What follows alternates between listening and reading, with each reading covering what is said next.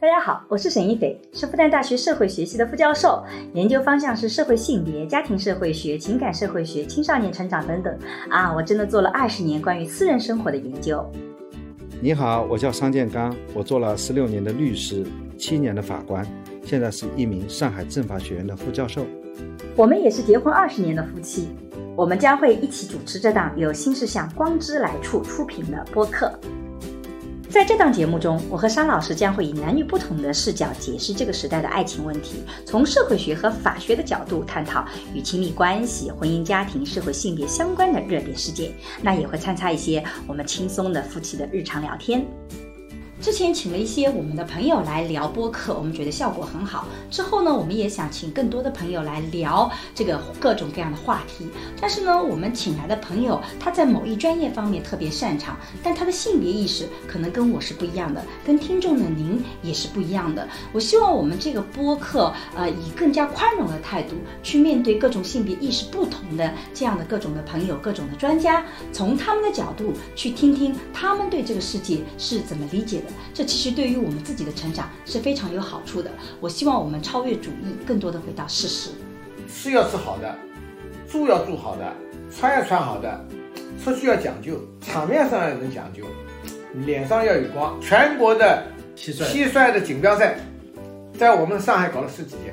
它延伸出来那么多东西，它其实也是个产业链。啊但是我觉得，比如说我自己从苏州来，我跟上海的朋友在交往的时候，我就发现这个品牌意识我就是没有的。比如说我跟别人在一起，他戴了一个很好的手表，我我永远看不出来这个手表有多贵，所以我不会因为你戴个什么手表会觉得你怎么样，因为我就看不懂。但我发现我的很多上海朋友，对啊对他啊们我一跟你眼讲他们能够看得出来。上海人啊，呃，其实跟意大利有点近，嗯有点相近啊。所以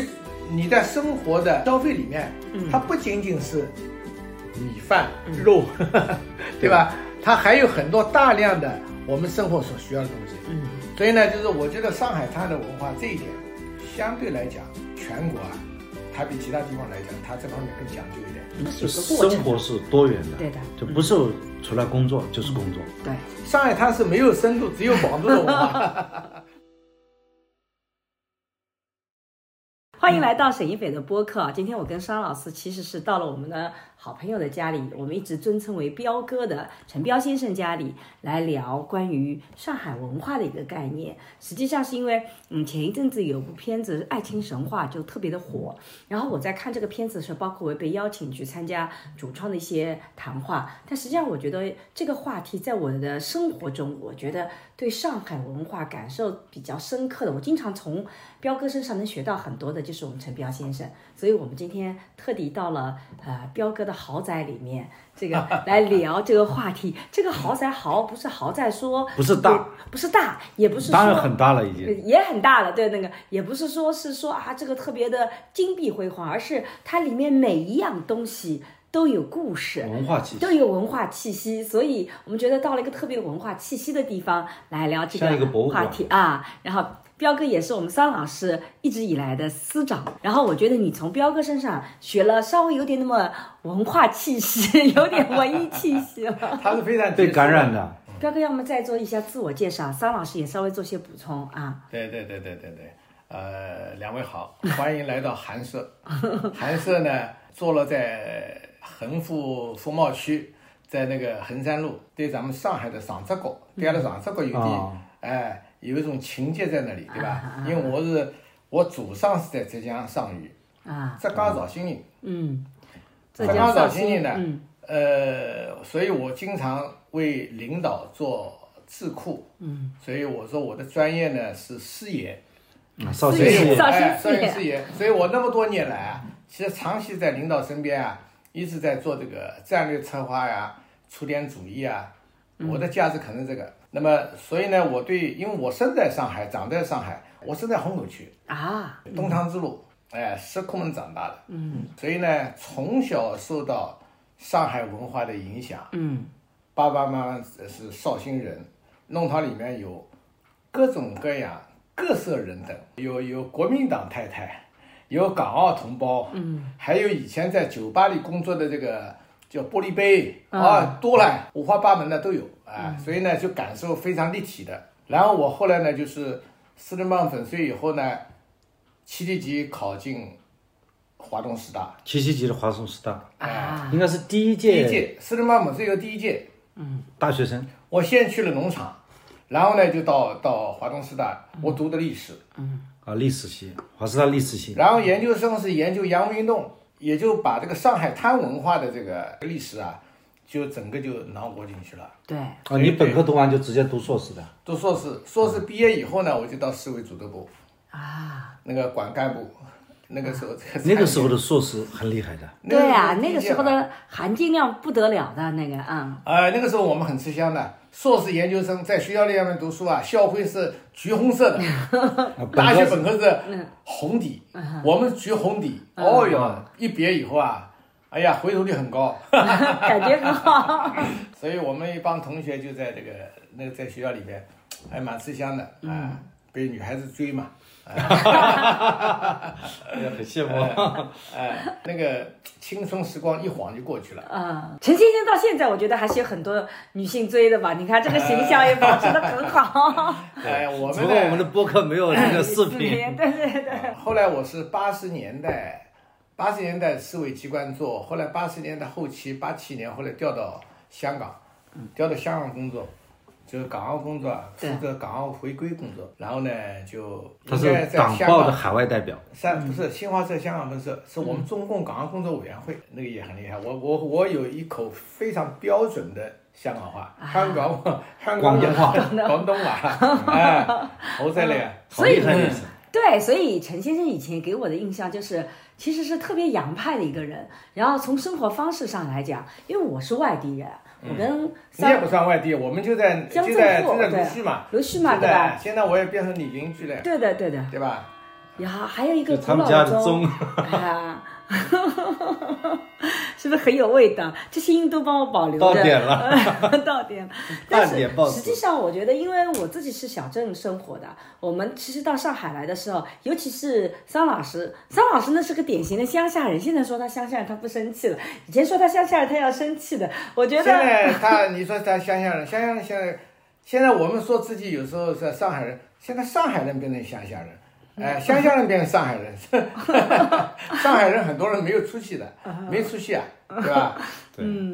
其实对于上海这个文化，其实总是感觉有一些不能融入的，或者就是说，觉得自己有的时候不会自己觉得自己是上海人，而您又是在香港生活过，又是土生土长上海的文化，这次就特别想聊聊这个话嗯题。而且他一直是研究文化的，对，研究文哎化，我给他介绍几个啊，对，一个我觉得是有很重要的他身份是要上海市经济文化交流协会的副会长，嗯，所以说他不是说仅仅是他生活的经验，他有研究的经验，嗯，还有是上海民族民俗民间文化博览馆的馆长，啊，这个我印象特别深刻，因为我觉得那几年里面，这个陈先生，我认识，我知道唐卡这个文化，嗯就是在你的那个民俗馆，上海最啊早搞唐卡的展览就是我搞的，我从二零零三年开始啊。其实二零零三年之前，嗯，我呢是呃下海做生意啊，嗯应该说呃这个财务自由啊，嗯，呃零三年之前就财务就自由就了财务自由了 啊，对哎，对应该说是财务自由了。改革开放以后，其实我是九二年下海，在香港下海，嗯呃，成立公司做生意，一路做一路做呢，我有钱就买房子，有钱就买房子。这你个看英上语海的上海滩的文化里面有很重要的那些人啊，嗯，他手上有很多房子。你看上海上海那些有钱人家，他有很多房子，嗯，其实他跟他的财富的认识啊，他是有关的。为什么这对吧么说啊？哎，你你以前在农村里面有钱就买土地呀、啊上海呢，他有钱就买房子呀、啊，买房子，然后呢就变成了实力阶层。嗯，一个发达城市，它一定有一批当地的一些市民，嗯对吧？中产阶级，嗯，他手上有很多房子，房子以后呢，他实力，嗯，实力其实也是减轻国家负担呀，嗯，他的自己能养活自己嘛，嗯，对不对？所以这个就是你像这些人，比方说我们改革开放以后，呃，像所以我们您这讲批的人实力不是实在的实，而是吃吃饭那吃个饭的实力，然后呢，那是梁启超利息利息的利息哦吃的他利，吃他利息就实实力力，这是哎梁启超先生提实出力的概阶层念，生我理们阶叫层跟实我力们阶叫实层力阶层。啊，实力阶层呢，这批人呢，以前在以前老上海滩的以前啊，就有了。它是长江后浪推前浪， 它开始可能是拉黄包车开始的，后来赚了钱以后呢，开个小店，然后有了钱就买房子，买了房子以后呢，他就把靠房子出租，哎、出租以后呢，然后后面人到上海来打工呢，又开始租房子，租房子以后呢，然后他开始奋斗，它是一层一层一层，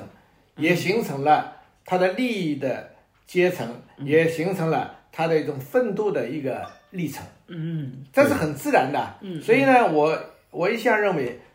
就一个大城市里面没有实力阶层，这个城市是不发达的。或也者是说被他优们待是优待中的产。阶级，你看搞文化那些人，因为他有房子有实力，他有闲去搞文化了嘛。对，如果这个人十八小时、十小时就为了他的一日三餐在奋斗的，这个城市是没有文化的。他很难去搞那种风花雪月的，呃，他想不可这能些享事情受嘛，的嗯他不可能享受，不能再去创造一些文化，创造一些艺术啊。你看有些艺术家，他整天就在画画，对，对吧？他的生活费用哪里来呢？一个他家里以前家里啊有钱人，嗯，比方说我们在香港啊，你看这个家孩子是学建筑设计的，嗯，搞艺术的，嗯，是有钞票人家，对，为什么呢？你读书读那么多，出来不一定找得到工作 啊，但是他对对对还是能喜欢他这个，呃对吧？专业那呃，个专，业。那么这样子呢，就是一看哦，就要有钞票人干，对。有能力人干，我想起了一句话，哎，就说不是家里穷，谁会愿意出来做律 师呢？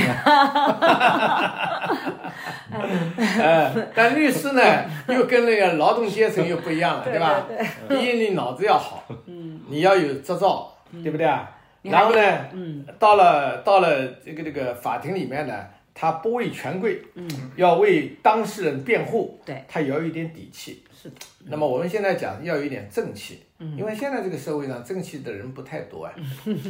现在在社会上吵架那些不叫正气，叫邪 气，邪气横溢。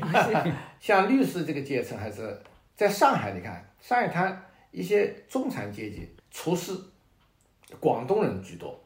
啊，广东人最多，广东大厨，嗯嗯粤菜嗯是有钱的，嗯，家里是律师，嗯，通常呢是留英的，啊，那是哎哎那是解放前是吧，解放前的啊解放前的哎状态。就状态，他留英的回来，英文也好，西装领带，这种都是一看，这种家里啊是比较殷实之家，嗯，对不对啊？那么你做写字楼啊，搞设计师啊，这些都是以前都有一点那个，有一点背景，有一点经历的。你看，你以前知道这个老上海这种踏车吗？什么叫踏车？哎，这个我要讲到那个上海滩了。上海这个城市形成啊，为什么我始终要用上海滩呢？其实上海的城市的起源，近代上海的起源，不是在城隍庙，是在上海滩。上海滩就十里洋场、十六铺这外滩这一条线。啊，为什么这条线呢靠？就黄浦江靠边黄浦江的南京路的头上这一条，一直到十六铺这个，这个呢就是叫上海滩。上海滩就外滩嘛，外滩，外滩呢就是这个地方呢，就是以前啊，鸦片战争以后，就是说南京条约以后呢，中国五口通商，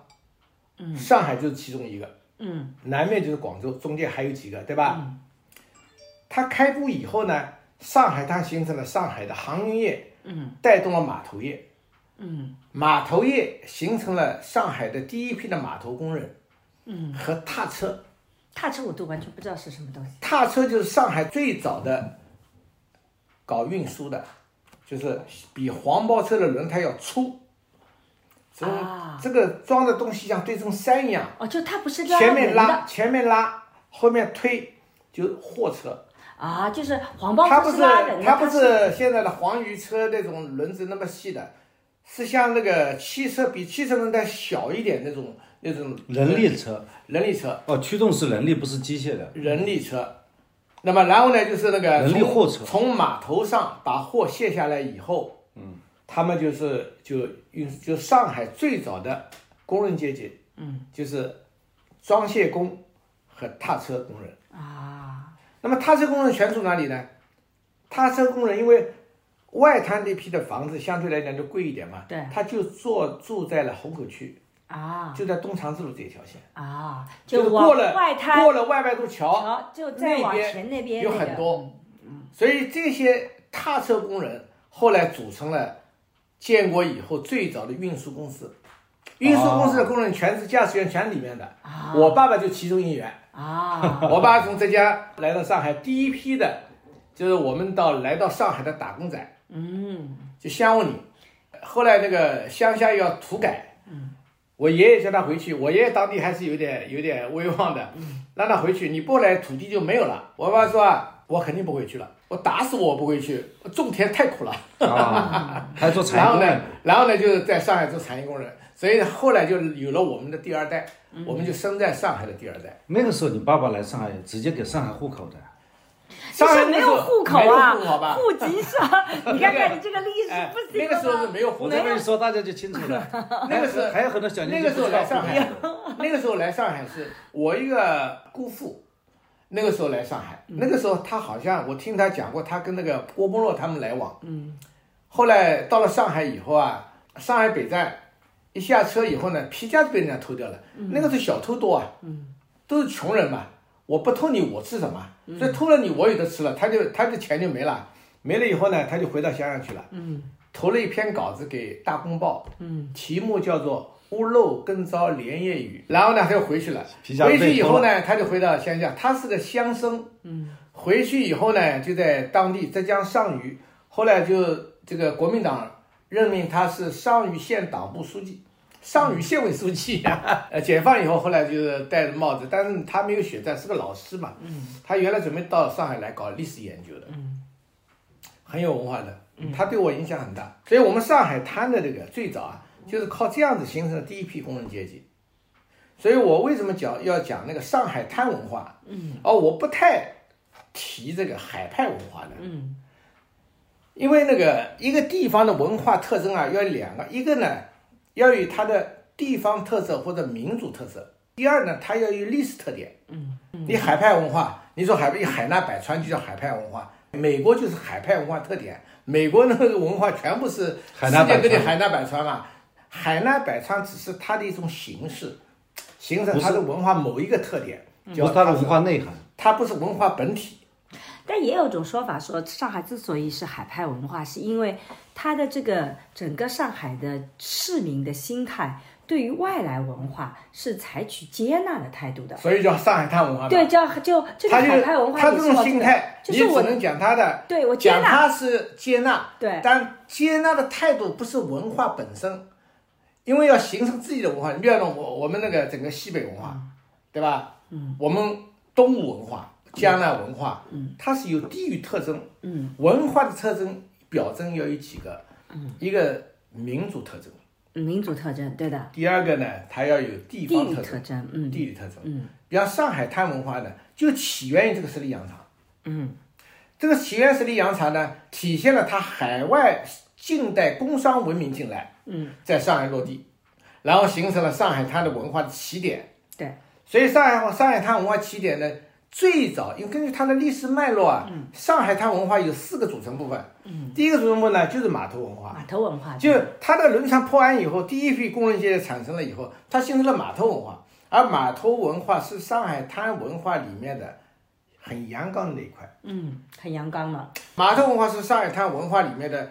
阳刚的部分。对，我们你看，共产党在上海领导工人阶级，嗯，码头文化在里面起了很重要的作用啊。是的，如果把这一点抹掉以后，你上海还有什么呢？对，上海其实是个蛮阳刚的城市，嗯是很像我阳们刚的几次革命哎，都是发生在上海。那为什么那个共产党一大批是在上海呢？嗯，对吧？它有很多的因素在里面，啊嗯对吧？对一个它本身是比较比较不是保守的，是开放的城市，他接开放受的城市新的东西的时候，哎他态度是宽容的，而不是说所以第一是如果不马要头我文就化把你，拒第掉二了呢就是我们近代的工商文明，叫殖民地文化，也可以说舶来文化，也可以。嗯工商对吧文明吧，我们工讲商文明是工商文明呢，它整个是进西方的工商文明到上海。舶来文化，来形成舶来文化。而这个舶来文化呢，其实我们那些那个洋酒啊、葡萄酒、咖啡、disco 那些那个交响乐，包括阿迪克的艺术。你看我的房间里面都是阿迪，基本就是阿迪克的风格。嗯阿迪克风格呢，你看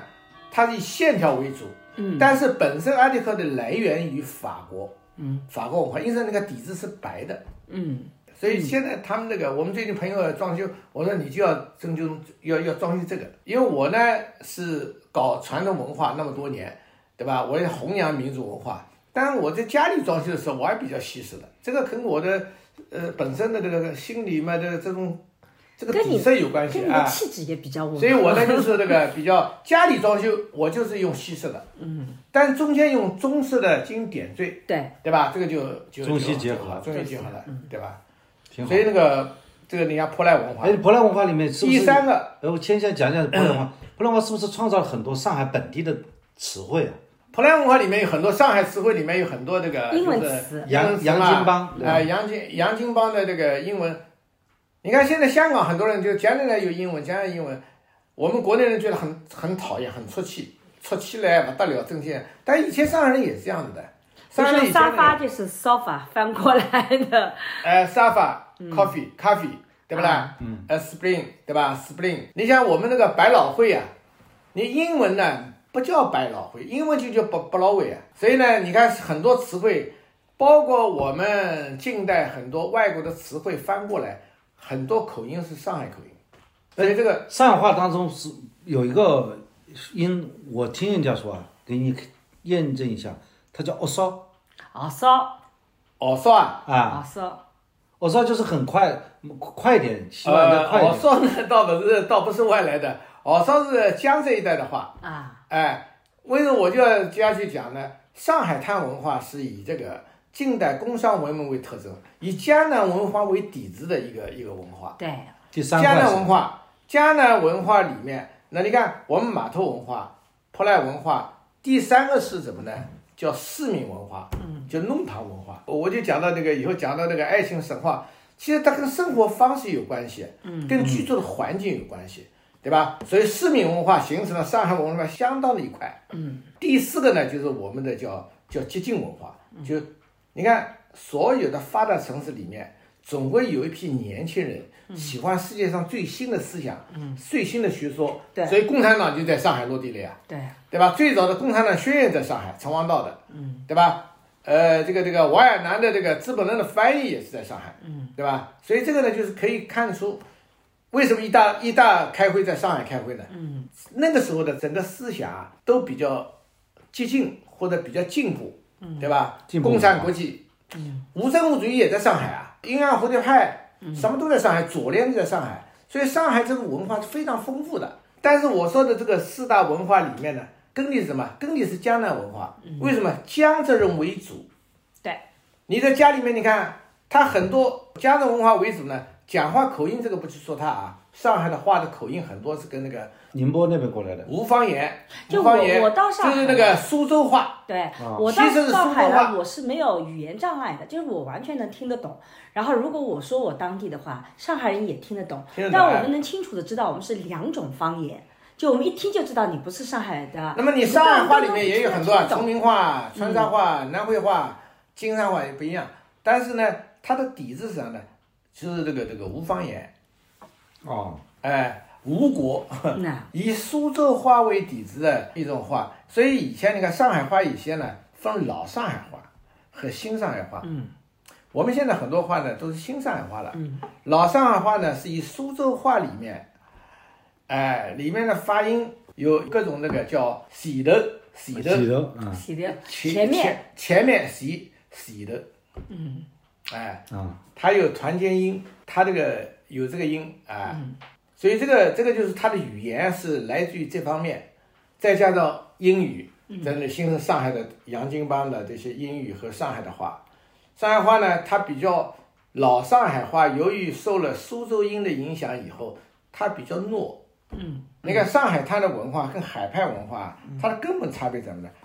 海派文化我们现在提起来作为口号来弄，但不能全面概括我们上海滩这个地方性文化的一个特点。嗯，所以呢，是我始终讲为什么叫上海滩文化，它以别于江南文化里面一个特殊的一块，它实际上是有点海洋性。嗯，上海滩文化，上海滩它是码头，嗯它是跟海外连接的，嗯，对吧？接受海嗯外外来文化，所以它上海滩文化它有这方面的一些赋予它的一种生命。嗯，对吧？但现在对海派文化这个词本身也赋予新的意义了，等于说我们那这个像词，他这个就他的每新个的词我们就它的新的意义义为什么呢？所以我们为什么你看德国哲学为什么比较发达，我们发达不起来呢？你的用词的界定啊，非常很不严密，嗯很不严密，导致了你这种翻译，然后大家误解，然后大家的这种歧义，嗯就就不，所以这个是学术研究的差劲造成的。嗯 他们原来也是提海派，海派文化。我说海派，海派不仅仅包括你啊，对吧？海派包括范围多了，没有特征的。海派以前是贬义的，海派啥意思？就不讲原则，不是不是， 不嗯是不讲呃，原不是则这样，就很浅薄，很浅薄，嗯，就海派很广，浅但薄是没有专业深但度。是它呢，就是什么呢？但是有一点，上海滩文化有一个特点，它因为这近代工商文明嘛，所以呢，它呢比较讲市场，就是经典的。现在我们能脍炙人口的，嗯就是经典的，就经过市场的淘汰。所以其实，在京派呢，就一直我我老是这么唱，你这个音不能变，这个都不能变，结果他们又发展了呀，到上海又发展了，上海我到就上海沪剧根据是吧上海的口味，你讲是京京剧剧到京剧上海京剧发展了，嗯，发展成另外一种海派这个京就剧。是上海到没有海派京剧这个说法，别自己又上海有创自新己的剧，就沪剧嘛。不是沪剧是真的沪沪剧剧沪剧了，地方戏啊，沪剧是嗯地方连苏州有评弹，我能理解陈无锡先有生，戏戏剧，嗯，对吧？我能理解陈先生讲的是，在上海这个文化里面，由于它的工商文明，所以它在一个事物发展的时候，你会发现它的立场并不是说我这个东西原来是怎么样的，我怎么保持它原汁原味啊，我要去怎么个正统，而是它会时时刻刻根据这个别的观众的想法，你们觉得这个好，我就多演这个；你觉得这个啊啊长，大家喝彩，我就把这个啊拉得长一点点。它随时随地是进行改良的，这也是上海人以前它迎合观众，对迎合观众哎以前迎合市场，对迎合票房，对，对吧？这个就是到了上海以后，他就他就走走就向学会了然后到上海要摆码头。他肯定要拜码头嘛，拜码头你摆码头，你没有不拜码头的话，你这个票房怎么上得去啊？嗯，对不对？嗯，所以这个就是上海形成了这一系列的它的特殊的文化。嗯对吧？嗯，所以上海，你看，别看你好好研究上海滩这个文化，揭示了很多的艺术的规律、经济的规律、人文的规律，嗯或者社会规律，或者江湖规律，江湖那一套，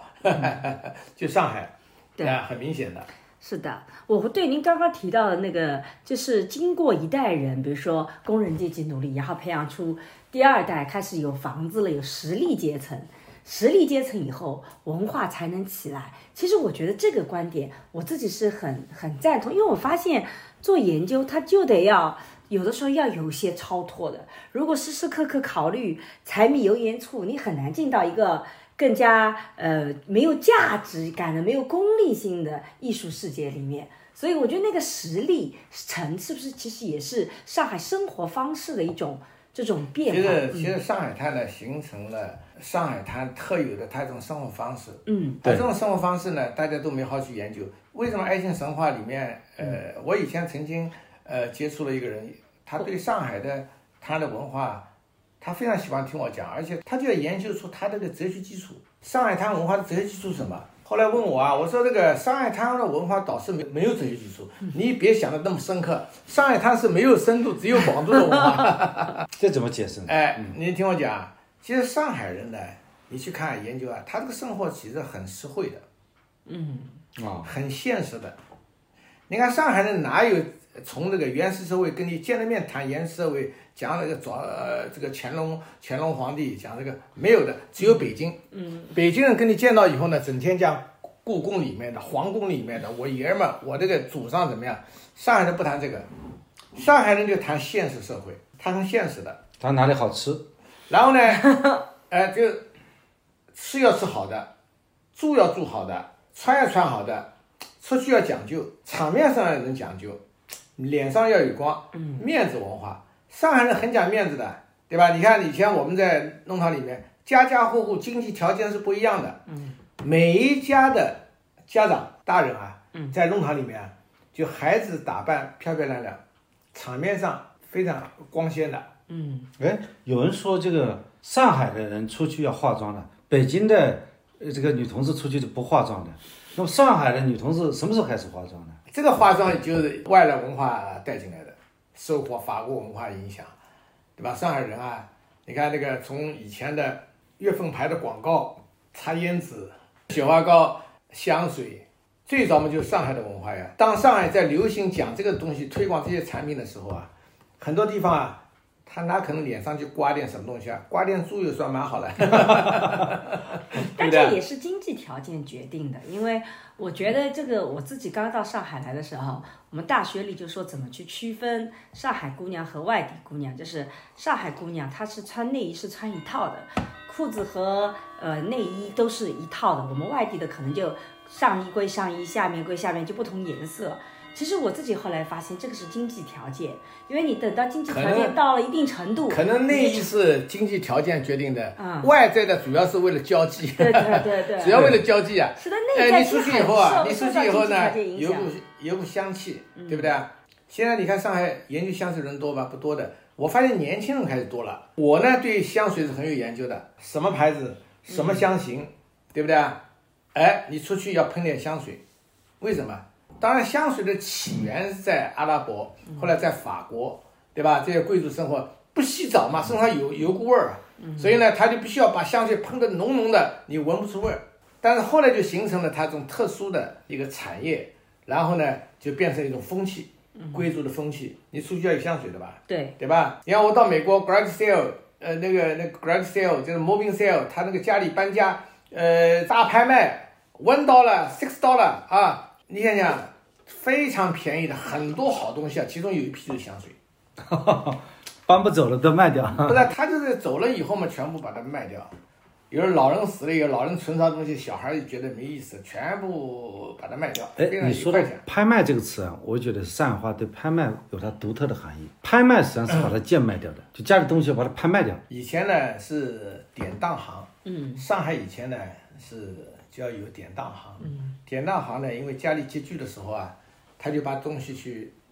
典当出去，然后呢就换了钱回来，来应付现在看毛病啊，嗯，或者小孩读书啊，嗯，出国啊没有的就把东西典，以后赚了钱再把它赎回来，嗯，对吧？典当行，所以典当行最早在上海就有了，拍卖呢那个是就是后面的事情了。对吧？等到艺术品拍卖呢，又是从外面进来的，对，对吧？有钱人，我说还有老钱话当中的拍卖指的是贱卖，我们现在法律上讲的拍卖是集中竞价，是一种交易方式嘛。嗯。但是上海人他说把这东西拍卖掉，意思是把它贱卖掉，他不是去搞集中竞价，嗯，他其实含义稍微有点区别。但实际上，拍卖这个词之所以在上海，它其实是日常生活中都会用到的，这也是源于它相对来讲商业比较的发达。就是嗯市那场个经济英美文明，主要是你看上海的律师界的最早的律师界的那些人，就原来是就是英国培养的呀，所以他那个就是上海的文化是受英国文化这个影响，对吧？上海的艺术呢受法国跟白俄罗斯的影响，嗯，交响乐啊，这种音乐啊，建筑的设计啊，你看法国影响比较大。你上海为什么有那么多弄堂啊？弄堂文化有什么样的特点呢？弄堂呢，主要是那个时候啊，刚开始的时候，码头文化开始了以后，开始以后呢，这个就是就人越来越多了嘛，越来越多以后呢，上海人居住不是有问题了嘛，棚屋肯定是不够住的呀，而且那个棚屋也太差劲了吧，所以后来就上海就兴起了一些石空房子，石空房子呢，它是形成了一排一排的房子，联排现在联排的房子，联排房子呢有天井，有照壁间，有前楼，有阁楼，有三层阁，对吧？那么弄堂呢，就一条一条就弄啊，就形成了弄堂文化。弄堂文化呢，因为家家户户都住在一个弄堂里面，小孩子在一起，啊，那个时候小朋友还是可以在弄堂里一起玩的。呃，就小在弄堂里玩嘛。现在我们对上海没有弄堂了，现在呢变成社区了，社区没有社区，现在搞社区以后呢，家家户户独门独户，对啊，小朋友嗯他也之不间出没来玩了有，交流所以的。就没就弄堂文化就没有了。其实我呢，第一个讲那个是怎么认识上海滩文化，嗯，对吧？第就二上海讲滩是文化，它的文化的来源跟它的历史有关。就是上海滩的嗯上海滩形成，它是一八四零年、四二年以后，它这个形成了南京条约，条约以后开埠，嗯开埠完了以后呢，首先带动的产业是航运业，外贸，然后呢，码头业、运输业形成第一批工人阶级，然后呢，就是这个形成了，因为商业发达了嘛，因为那边商业发达了，那个码头工人在那边工作要买呃商店买东西，各种各样的小店开始啦，还有医院出来啦，开始呢就是那个那个十四商科就那个时候开始的。啊，那上课，那么你工人受伤以后嘛，以前我们中医叫跌打科，跌打就是伤跌打了损，伤，嗯，哎，跌打损伤，然后呢，他就靠他的手法和膏药，就把你的骨折啊什么啊都纠正过来，呃伤筋劳骨的那些，他都可以把你搞搞定，不用开刀的。嗯，现在还有的，现在不用开刀的，快得很。其实也是全国各地都往这边集聚了嗯嘛，形成市民社会。对市民社会以后呢，就形成了石库门房子，因为住房子少了嘛，嗯，那么就石库门很多就对建起来了，嗯，对吧？然后呢，石库门一个门洞进去以后呢，有钱人家做课堂、前楼，没钱的两人阁，就是阁楼、亭子间，对吧？照片间，什么叫照片间？就亭子间下面那间叫照片间。后来就是那几间那么多房客，就是做十生二炉子的，七十二家房客， 啊对，啊生生炉子的，在里面烧饭，照片间是烧饭的，有些照片也住人的，嗯，对吧？照披肩，其实我的我的印象中，照披肩就是这个，比如说你是正正当当四方形的房子，对吧？亭子间其实就已经是一个角落了，它不是那个完整的。而照披肩，我的感觉是这个。它的顶部应该是斜着下来的，哎不是不是不是不是这个是我感觉哎，的不照是披不肩，是，不是这样个的嗯不是，就是我们你讲这个其他照片间，我们讲石库门的石库门的照片间，啊就是那个后门进去的右面那间就有照片间，啊，右面那间你看门开了以后走道过去，这边有一个自来水，自来水啊洗东西的，旁边那间就照片间，啊照片间楼上亭子间，啊，往前走就是前课堂。嗯嗯，楼上上去以后到二楼亭子间，再往上到前楼，然后再走梯上去呢三层楼，啊哎、三层楼那边呢就晒台，嗯就是它这个十户门房子标准的格式就是这个格式，那么哎一般住几户人家呢？呃，七一上般加房客呃你 一般也就住了课堂一家，呃亭子间一家，前楼一家，三层隔一家，四家，四家人嗯家。四家人家，那在哪里烧饭呢？烧饭就是烧皮间烧呀，是呃就公共的哎、厨房啊那，么三层楼这家呢，可能在晒台那边烧。大家和谐共处吗？那个时候还还呃大大家都关系还比较好的，嗯，就是相互之间都比较好的，很多呢有来自各地方的，我们原来住的地方，呃，有苏北的，有有有浙江的，我们三层那个老太太好像是，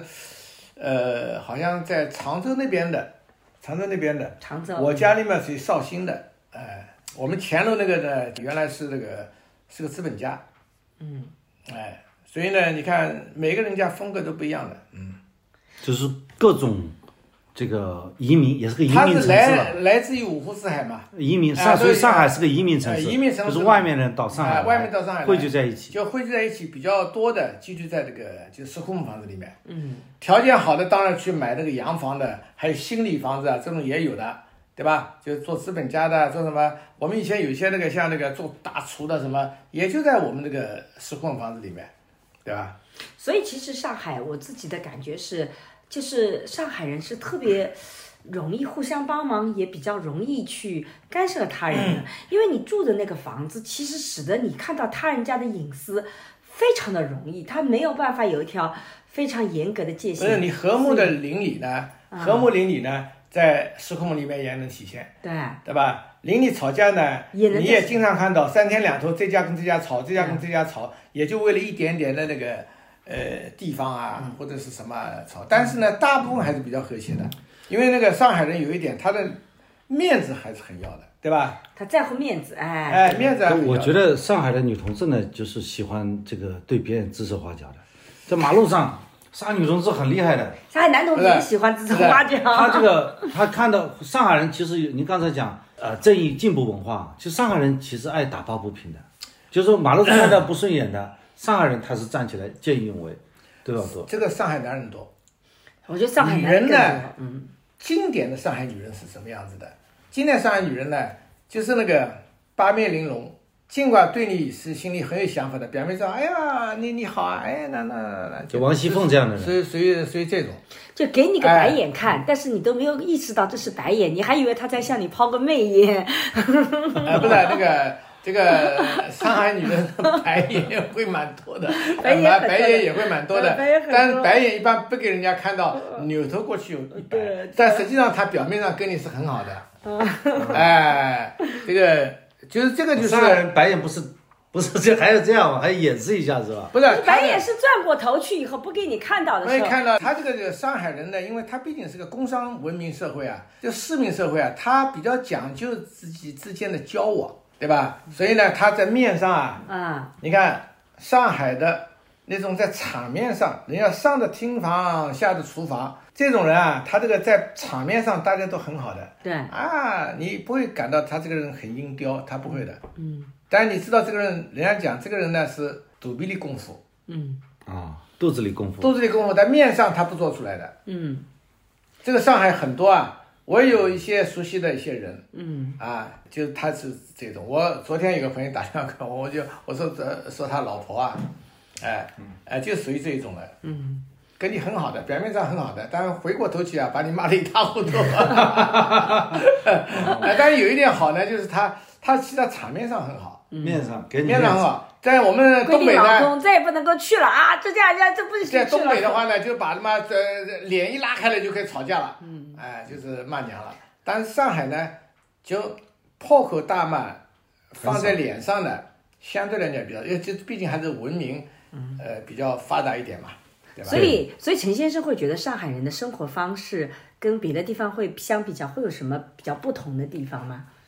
上海听下来，人，上海人优雅，啊上海人第一呢精致，精致，嗯，他把自己安排的非常好，本来这地方也不大，所以呢那啊个房间也很小，很就小。你但是你房间很小，你到他家里去啊，他不会垃圾堆得一塌糊涂的，所有角角落都该放的东西都到位了，对吧？就这些东西，但你觉得很好。嗯那出去衣服穿的很呃挺挂，上海人实际上身上挺挂啊，挺挂对吧？一只头头梳了好，都是是好，好 啊，但头梳好都是是吧？清爽，周立波哎，都是清侬爽。搿个皮鞋出去啊，三光两个，嗯，皮鞋好的，那个西裤呢，中中间这根钉是挺的，对，哎很挺的，对吧？那么西装领带弄好以后，家里也就那么几件衣服呀，一家当在那高头的，家一大都穿在身是吧？上，这个这个就是啊还上海有戴嗯个手表，手表，哎，手表那个时候也就有一个奥米伽已经很好了，啊，上海奥米有伽自，己的牌子的，叫什么？上海牌，上海牌呢是解放以后了才开始有上海牌，解放以前在国内世界名表在中国销售的最好的是奥米伽和朗景。啊，浪琴。哎所以我们解放以后，我们海关的一类表是欧米伽、朗景，嗯百达翡丽是三类表， 就是搿叫第一个叫伊呃没几股字面，上海有一个老字号是修表的那亨个德牌利，子，亨德利，亨德利，亨德利以前那个呃最早的钟钟表行嘛，亨德利。它是卖手表的。为什么是吧北达翡丽是变成三类表？现在我们可把它捧得很高啊，那不是，人家本来就很高，因为我们我们就是不了解孤陋寡闻，把人家排到三类表， 对 吧？不了解？不了解啊，百达翡丽，你看世界十大名表，朗景跟欧米伽都上不了牌子，嗯上不了前面的。那那几个是国外的牌子，真正我们自己的牌子就是亨德利的钟表店，在南钟京表路店上是卖，卖钟卖表的卖表的对，这个牌卖表子是上海的老牌子啊，亨德利不是这钟表牌商号，了，商这号叫，这商对。号，嗯这亨德利是商号。啊，但是我觉得，比如说我自己从苏州来，我跟上海的朋友在交往的时候，我就发现这个品牌意识我就是没有的。比如说我跟别人在一起，他戴了一个很好的手表，我 我永远看不出来这个手表有多贵，所以我不会因为你戴个什么手表会觉得你怎么样，因为我就看不懂。但我发现我的很多上海朋友，对啊对他啊们我一跟你眼讲他们能够看得出来。呃，这个啊这个我也讲到这个个就是这个文化就是外来文化啊导致上海滩他对这种文化的鉴别。嗯，比方说，有我儿子十八岁的时候，我给了他一个金表。嗯，我说这个表呢，十八 K 的金表是叫 Giga。嗯，对吧？手上链的，我这是爸爸人生第一块金表。你现在成人了，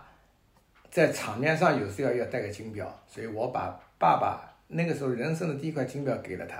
我拿到 香港，我那个香港的古董表里面，我去那个那个表呢叫想当年，那个老板跟我熟的，我说我要给我儿子，我把这个故事讲给他，他激动的不得了啊！他说：“哦，你这个太感动了，他把我免费帮你全部清洗完以后，把你的表里面有一个扣子，原来我给你是镀金的，我现在给你十八 K 金的，送给你不要了，因为你这个故事太教育人了。”教育他的儿子，他儿子继承他的爸爸的事业嘛，对吧？后来我就把这个表呢给了我儿子，嗯所以这里面有一个叫老克勒，怎么怎么看待这个老克勒呢？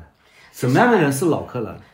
我觉得陈陈先先生这就是是个老典克型的了我老俩克都勒是克说勒啊，老克勒呢，就是老克勒是褒义词啊，贬义词啊？老克勒是褒义词，因为什么呢？老克勒呢是上海的人群里面一种特殊的人群。嗯，我讲上海老克勒是为上海滩文化撑起面子的一群人人群，哎，因为什么呢？老克勒身上的元素啊，第一个出生那个名贵家庭，对吧？是有些有些苏家门第，有些是工商人家，呃，家里面也住在比较好的呃地段，住在比较好地段，自己呢生活比较讲究，啊，我印象当中有一个人，你曾经带我去玩过，就是一个年人年龄也蛮大的，他把满房子装火车啊，他他这么大，他玩那个手工火车啊。你看上海房间老搞克勒满里面相当一批人呢，一个是我刚才讲的他的这个他的家庭的背景啊，是个实力阶层 哎，就是吃力气的。呃他这个他也不一定有些呢在现在单位上班，嗯但他呢有一个比较好的家境，好的教育， 可以让然他后去自玩己一的些东品西。嗯味呢，玩火车头啊，玩无线电啊，玩自行车、摩托车啊，他自己会动手会弄，哎，津津。他的津津乐道，你说他这个有什么深刻思想？没有深刻思 想，我就欣赏我这个生活，对嗯对吧？他搞个小咖啡馆，也不怎么营业，结果他们那个一个一个屋子的火车，它给连起来的，他开动，他火车在里面他开。这个人呢，嗯在全国收老火车头、玩老火车是有点名气的。那老火车头就很小的老火车头，哦，有有大有有有很有大的院子里摆了不是很大的小火车头，啊小的那种呢，他把它都连起来。小的那个火家里跑火车啊，啊，家里这种火车头呢，小的那种呢，是一个美国的这个百万城公司的这个火车头为为代表的啊，是小的。嗯，这家公司到上海是我引进的啊，香港的玩具协会的，呃，有玩玩具协会的会长丁武寿收购了美国的百万城公司，然后呢进了上海，所以这家公司在上海最早呢在胶州路它的这个门店。啊，呃，我我把他引到上海，参加了我们上海青少年的一个什么博览会，嗯陈志立啊什么接见他，那么从此这个小伙子进上海了。那么玩小火车的，现在有一批发烧友，嗯，就一这个车型出来了以后，他就买收购，一买买两部三部。那我说我讲的火车头，大火车头呢，很多都是买的德国的，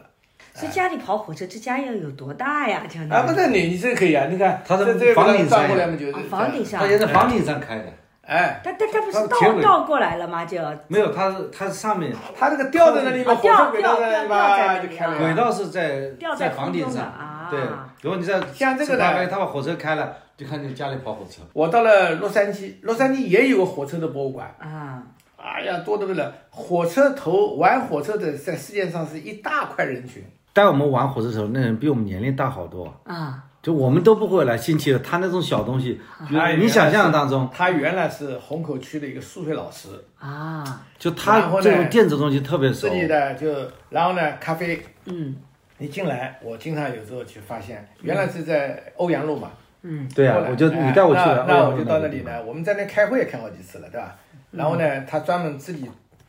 你要吃那个意大利面，他给你烧意大利面，嗯，你进去一人一份多好，哎，而且他不是为了做生意，有时候看这个人呢扭里扭气的那样子啊，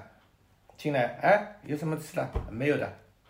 把人家赶走，把人家赶，他不赚这个钱，方，他把人家赶走其。实这个很有个性的。啊，这个就是我，我是因为毕竟研究文化的，我对这种很有感觉。像这种是近代工业文明的东西，嗯，你把它恢复以后啊，人很怀旧的。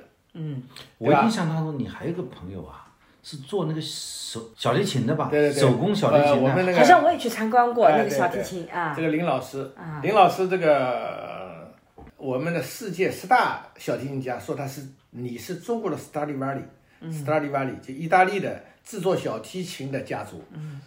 他不仅仅手工做出来，他关键是修琴，他把那些古琴给修复了，对吧？它主要里面一方面木头，它到那个专门到意大利的那个产木头的地方去，嗯亲自去挑，每一块木头他耳朵都听过的。你到那去买木头啊，人家当地产木头的，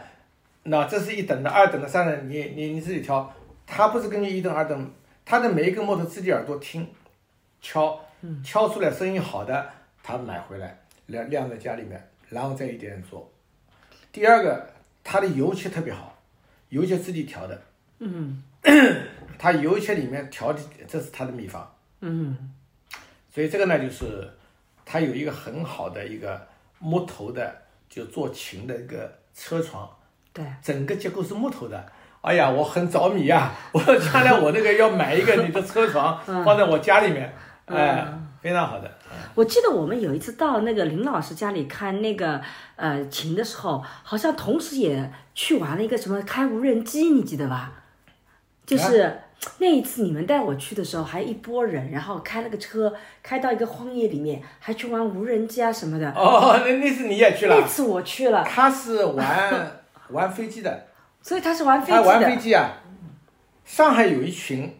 专门玩飞机的发烧友，嗯，就是那个啪摇晃的飞机啊，对，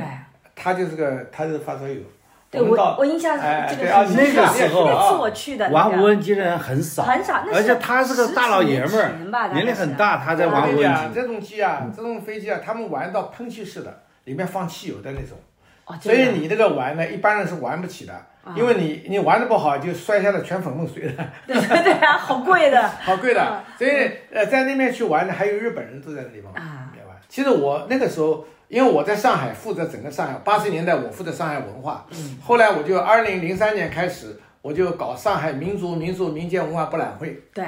那么民族文化全国各地少五十六个民族，民间工艺，那么手工工艺，嗯，民俗文化里面，在我们上海的民俗文化里面，我就很想弄点这些东西。你比方说上海的民俗文化里面，像这种那手工工艺，这做小提琴这是一类了，对吧？嗯，民俗文化里玩玩蟋蟀，斗蟋蟀。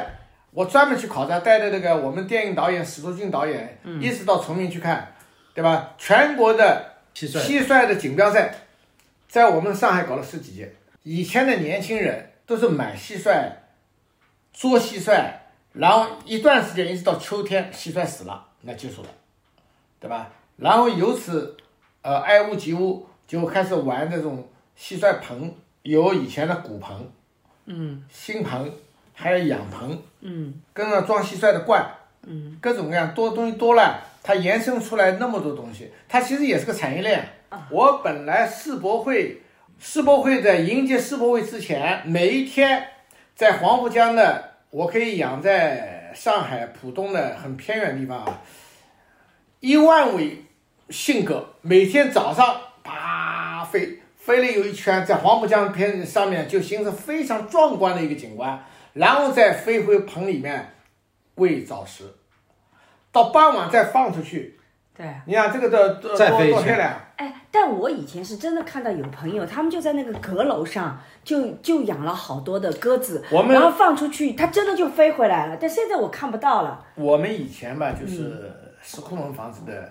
这个这个晒台啊，晒台对的，晒台上面就是鸽子呀。鸽子对的，我我住的晒台，我们因为亭子间的下面呢是没有人家的，是我们是家具店的后面，嗯所以我们晒台是我们我们我们变成了这个这个公厨房呃公共厨房啊、晒台的对面那一家就养的鸽子，我小时候就在那里看鸽子，这种鸽子啊，咕咕咕咕咕咕咕咕不得了啊！你想想上海，我以前的一个头儿，他后来写了一本性格的书，嗯，这个人是吴江人，嗯，吴江的名人里面有他的啊，他写了一本性格的书，嗯，他说性格是非常大的、非常非常大的一个产业，性格的格粮每年消耗量不得了，性格的会员有一万多个会员，一万多个会员，每家会员大概最起码有有有十个以上的性格，光卖他的会员的性格的套圈，套圈，嗯，这不得了啊，是非常大的产业。但是这个人后来去世了，这个人姓顾，叫顾成海，啊，我不啊知道是是吴江人，啊，吴江 人，吴江对啊吴江的现在这个吴江的县市里面有他的名字，啊信哥的话可以从事一个快递业务啊，这个你这个就又那个，但现在信哥已经没有上海比方说上这个已经看不到了，对这面个那个办公楼信哥也呃现在可还以是飞一飞。现在信哥还是呃好像应该归在我们体育的一个范畴里面。对信哥啊，他那个就是就是放那个远程，从最远从新疆那边放回来。啊，我们人家看到新疆那边放回来，我们到上海啊，电视台就报道啊，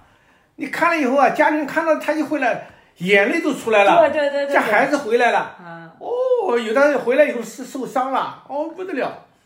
哎，以前那个人民广场不是专门有一个地方，我人想民广场那个鸽子送信鸽吗？不是，反正就是定他期呢，会把他鸽呢子放出，但现他在都呢就没是有为了了造成景观，啊所以搞这个。但现在没有了嘛现现在还有了都没有因为他那个呃，就是禽流感以后怕传染这种东西嘛，后来就没有好。像就是禽流感以后，这些鸽子哎都不再见得到了，就那样。其现实在鸽嗯子在国外呢，像鸽子啊，它是在城市里面是个景观，嗯在自然它不怕人的，嗯，对吧？我觉得将来啊，逐渐逐渐，因为人跟自然要和谐嘛，嗯，对吧？上海，你看上海的育种的一种品种，嗯，这个品种叫李鸽，木子李，木子李呃，鸽子的鸽啊，李鸽，这个李鸽在整个东南亚非常出名。嗯，它这个远程飞行的力量非常非常非常强大，啊而且这个鸽子品种非常好的，就上海的叫李鸽。啊， 哎，它是可以排用于军事用途的呀。以前嘛就是以前嘛就是用信鸽送信啊，嗯，为什么叫信鸽呢？送信的呀，对 对吧？对。但我觉得最神奇的就是你把它放出去，它一定会回到家里。它这样子的，它有像非常强的以前辨以别前力的以的。前那个信鸽这种比赛呢，以前我本来在像是准准备在上海搞的，嗯，叫叫叫这个叫什么赛呢？叫工棚赛，工棚，就是你把那个鸽子的蛋拿来，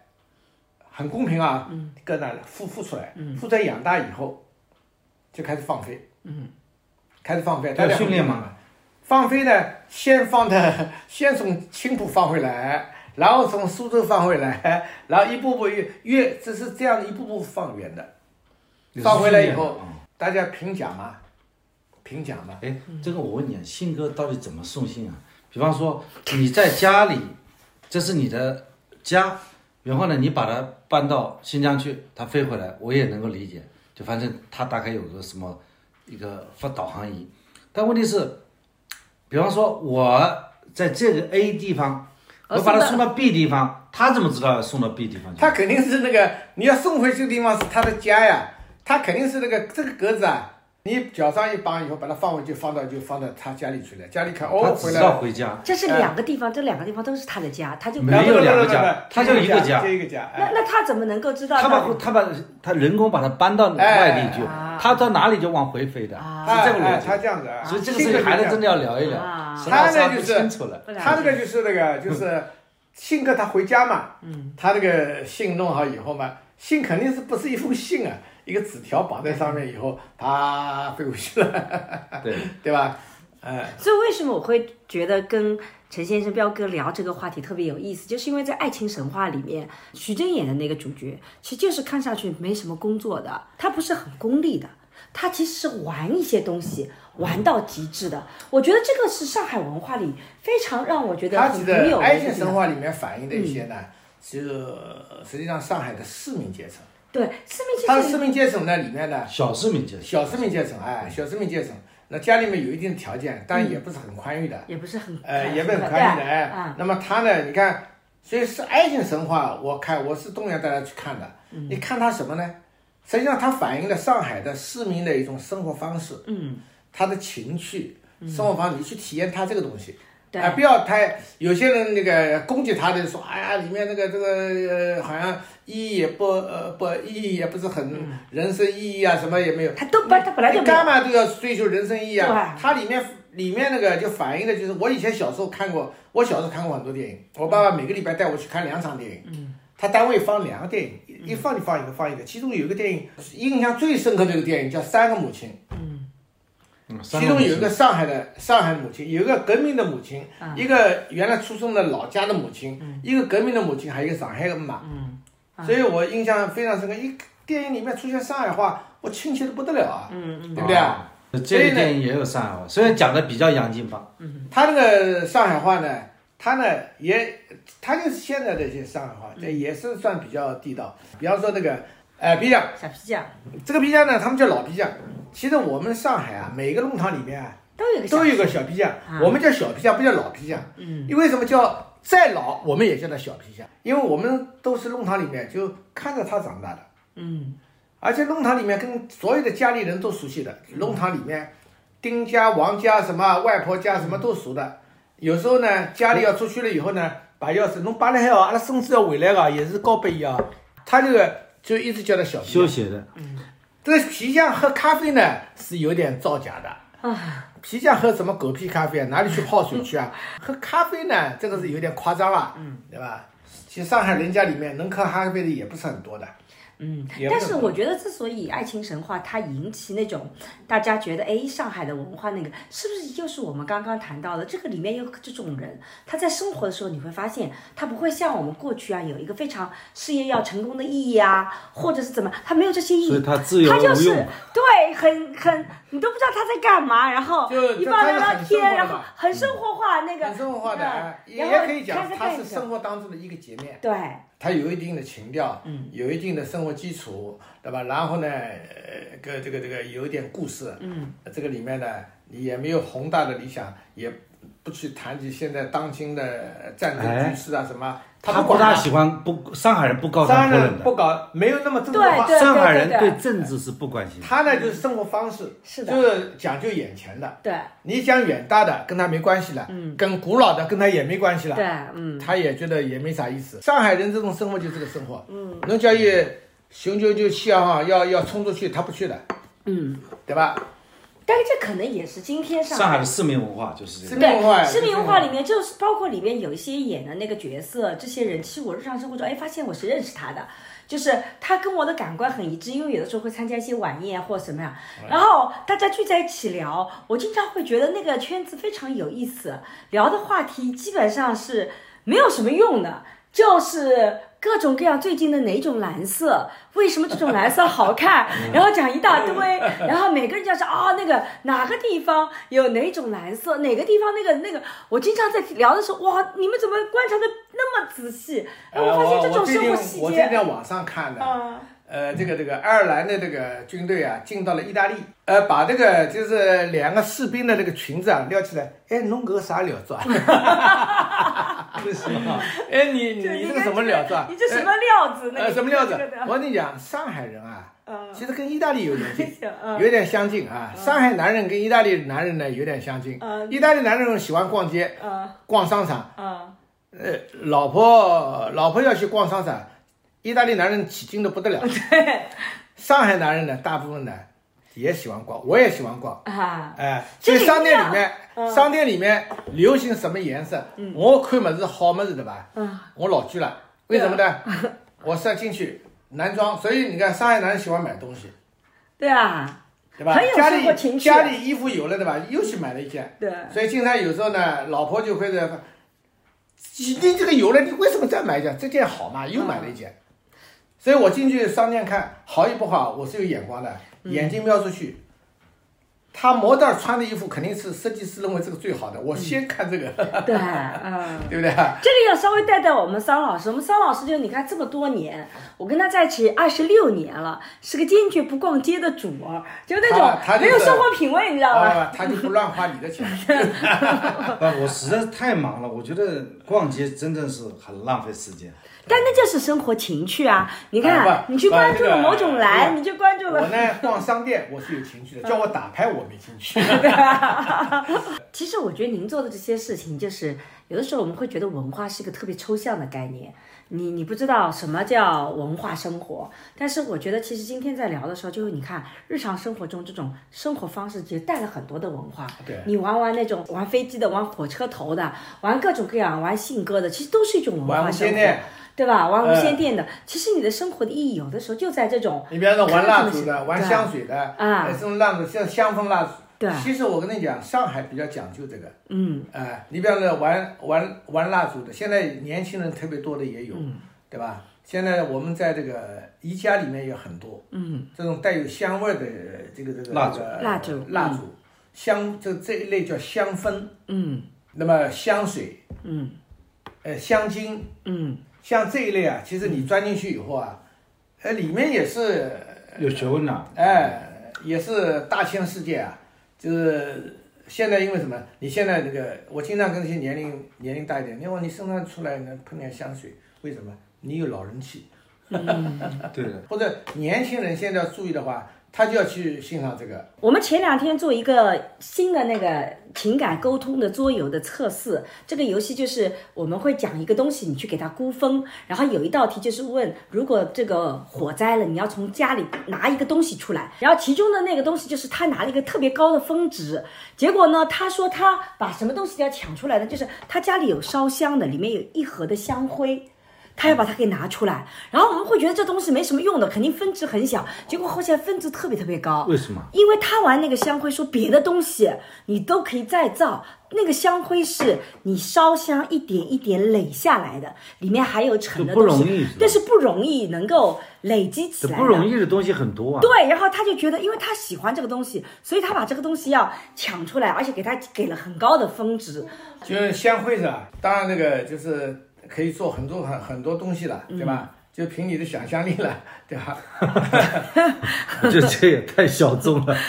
就是你知道吧？这个生活里面我们会经常遇到这种人，包括刚刚跟陈先生聊的老科勒什么。其实什么叫老科勒，或者是什么叫文化品味，就他会有一些这样的爱好。可能在一般人眼里，他不是跟那个经济挣钱有关的，就是他会觉得那个是生活很有意思的，他沉浸在那个独特的世界里。我觉得那个会给一个人很有文化的味道，就特别有意思。那陈先生是不仅是在一个领域，他在各个领域啊都非常的我是开花我啊，是我是就所以我是我会觉领得导特别有文化我。是我带领大家去玩这个，对对对，对吧玩各种各样，我那个搞展览，我上海搞了那啊个呃十八年，每年一届的民族民俗民间博览会，全是全国最大的一个，嗯对对吧？每年这都是在基本上那个国庆长假，这个因为电视台那个时候报道其他内容也少了，对那就报道我们这个东西，对 对吧？我在做法官之前，做律师的时候，那个哎我是商宾馆的法律顾问呢。啊，你是只是法律顾问啊， 你有没那我有？给那些文化人提供义务的法 律咨询，哎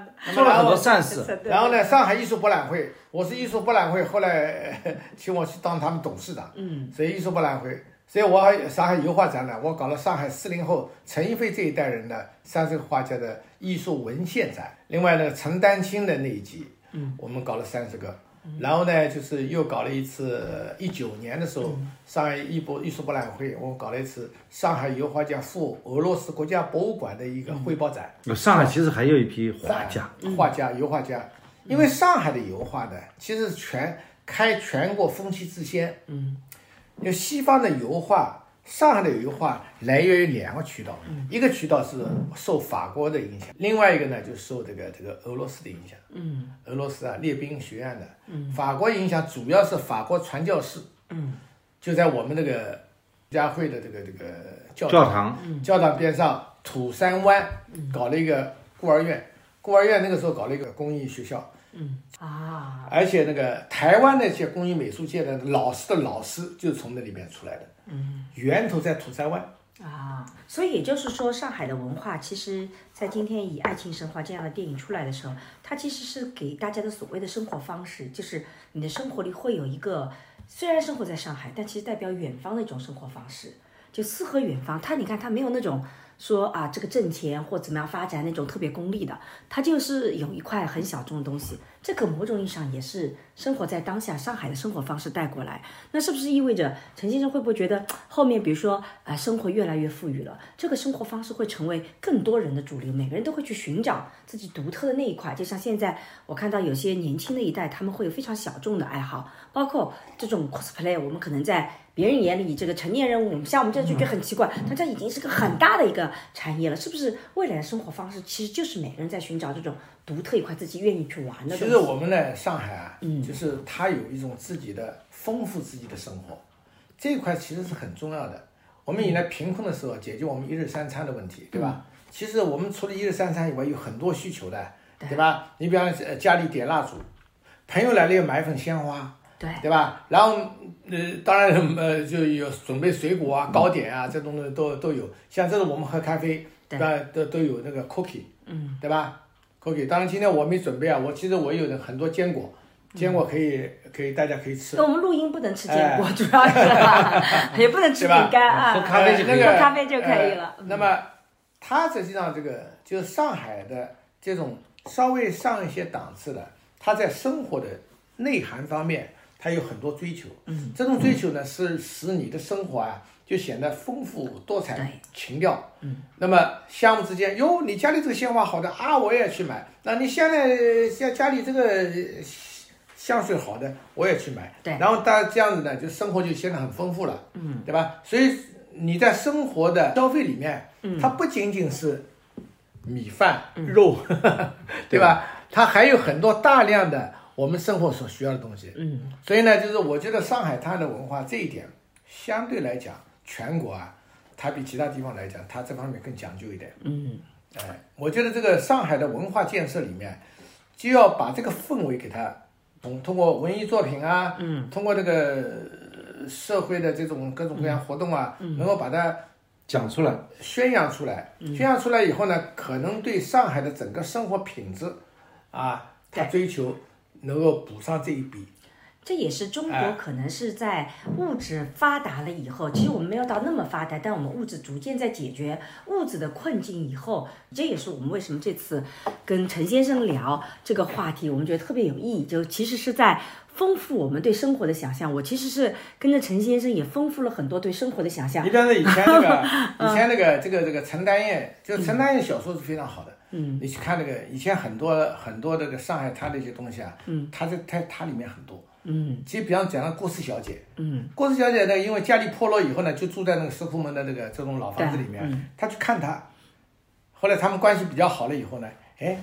我用煤球炉帮你做蛋糕，嗯，他能够用煤球炉，用那个锅子，能够做蛋糕做出来，做的非常漂亮的，做的做的很好的，他我有我能够做蛋糕给你吃，所以你看那个上海这种生活，咖啡。蛋糕，嗯，cheese cheese 蛋 糕，就这种感觉啊，面包，它解决食类上的这种享受，哎、是一种情调。啊，我觉得今天一个下午其实打搅陈先生很久啊，就是我们聊特别特别多。本来以为是只是聊上海滩文化，其实聊到后面聊到了生活方式，聊到了现代生活的文化的意义，我觉得特别的有意思。我自己是学到很多，所以最后的时候，两位还有什么要总结性的吗？我们差不多到这个地方，应该大家觉得已经很多知识了。桑老师有什么感受我呃谈一我今谈天听下来啊，嗯就是讲了上海滩的文化，嗯，它诶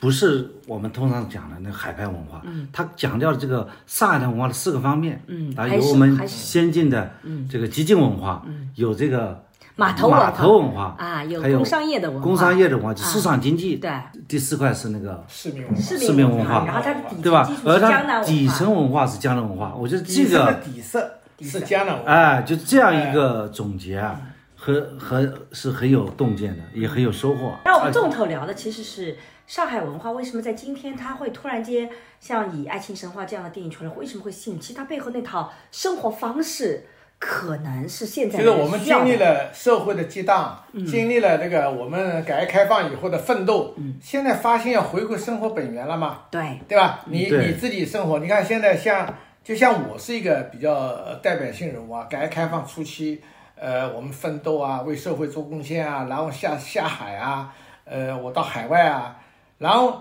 你最后回归到生活的本源，你就要生活打造非常精致。嗯，你你我我经常讲是我是返璞要归真，返璞归真。你不要去讲讲那么多呃高尚的东西了，你就把自己生活搞搞好，把自己身体搞搞好，对对吧？身体健康，对对吧？嗯，呃，生活呃充满对呃活力，嗯，好了，以后可以请陈先生来讲讲怎么养生了。养生我可以讲 很多下一期讲养生， 呃，我每天锻炼嘛，所以那个，嗯，哎，是的。而且我觉得那个生活的精致度，其实不是说有钱就能达到的，他还得真得有品味。有文我自己化嗯的要有文化，像我自己以前都不了解，其实想想去生活也不太可能。反倒是这样的朋友接触多了，慢慢开始去感受到，原来这个真的是有乐趣的，这 个是有个过生程的。活是多元的，对的嗯就不是除了工作就是工作，对，对吧？这是我和陈先生这些年，我们从九九年认识到现在，嗯，这么多年一个心得。陈先生也一直在进步，对他的视野一我直在不开断阔学。习啊，啊，是的我现在我向呃九零后、零零后学习，从他们身上去学好的东西。啊 对，所以我呢，就是现在有些像我们这个年龄的，甚至于呃比我还小一点啊，嗯保守、固执，哎，看不起年轻人。嗯我跟你讲，年轻人非常有活力。是的，我就看他们的东西啊，我看那个小孩儿，我我看谷爱凌，看呃苏一鸣，嗯，同时代的那些人，嗯，小孩，我看他们发言讲嗯话，我特别喜欢他们，嗯，因为啊，你你虽然他可能比你稚嫩一点，嗯，但是很有想法，充满活力，而充且满活力，哎，嗯充满我对生活的想象我其实我这种想法转过来以后，其实你这个想法转过来以后啊，看你自己的小孩儿，你的看法又不一样了。对，哎，我非常喜欢从欣赏角度去看，不一样。有些他始终埋怨，你这个也不行，那个也不行。我一个朋友把女儿骂了一通，我说你赔礼道歉，马上赔礼道歉，跟他赔的，叫我跟他讲几句话，我讲几句话，女儿就很开心了，对啊，对不对？所以呢，有时候啊，你不要以教育者自居，你就要去发现他身上的亮点，鼓励他。对，所以呢，这个就是我，自己我也是经常跟他们不断讲，那个更新我们的这代人的思想真的要改变，嗯，把自己原来思想改变，嗯，对吧？这就是陈先生所代表的一种上海人的特质。嗯，上海人也是不断学习的。是刚才讲的这个爱情神话，它其实仅仅是上海的这个文化当中，刚才陈先生讲四大块中讲了一个市一民小文化，一小部分， 其实上海的文化还有大量的还有还有值得去很多的挖掘是的，是的它是一个层面，一个层面，呃，真正很有钱的人又是另外一派生活，嗯，对吧？对，呃，那么嗯高级知识分子有高级知识分子这一套对这一套生活，但它的比较多的是反映了我们就在这个像汾阳路啊。像那个这个这个五原路啊，嗯、这个衡山路啊，这一圈里面的呃富裕的那一代的后代，这一代人，实际上严格意义来讲，他们是这一代人的后代。对那么家也住在那些洋房里面，对，但是现在也是七十二家房客，但是呢家里的装修啊各方面也比较破了，但是情调还在。你会发现那个破落的家庭的情调还在，就在情调里面，他寻找他的一个呃动力乾坤，呃，对吧？是的。好，好，今天就到这里，非常谢谢陈先生，我们期待下一次有各种文化的议题，我们继续到大家如果有陈先生问题问陈先生的可以留言。留哦对对对对啊我我们下次问题积看累比较多，对比较陈先生再来做个解我答。最喜欢回答问题。对对啊，这个就是我毕竟是，其实我有点这个伊拉讲个伊是叫万宝全书，嗯万宝全万宝书全嗯书，伊拉讲不吃过，不不去叫。其实那个所有东西啊，我都自己就亲历的，嗯对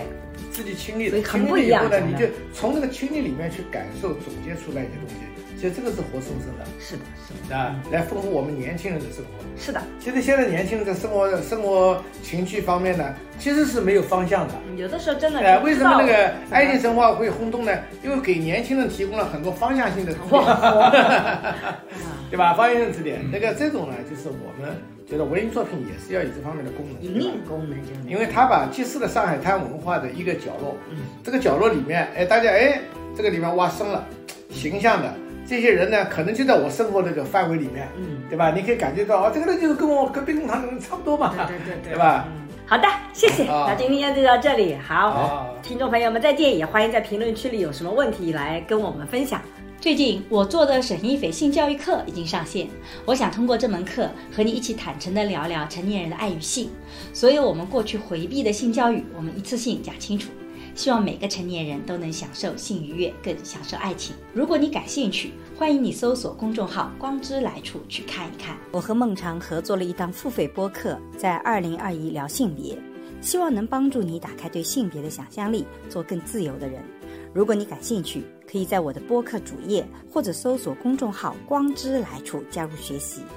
我和新世相也合作了一门社会学爱情思维课，希望能帮你提供对爱情的结构性观察，如果你想要更系统的去看待亲密关系，也可以在公众号“光之来处”加入学习。如果你需要咨询跟亲密关系相关的问题，可以在公众号回复“知识星球”或者咨询，我会来回答你的困惑。好啦，今天的播客就到这里，谢谢你的收听，我们下期再见。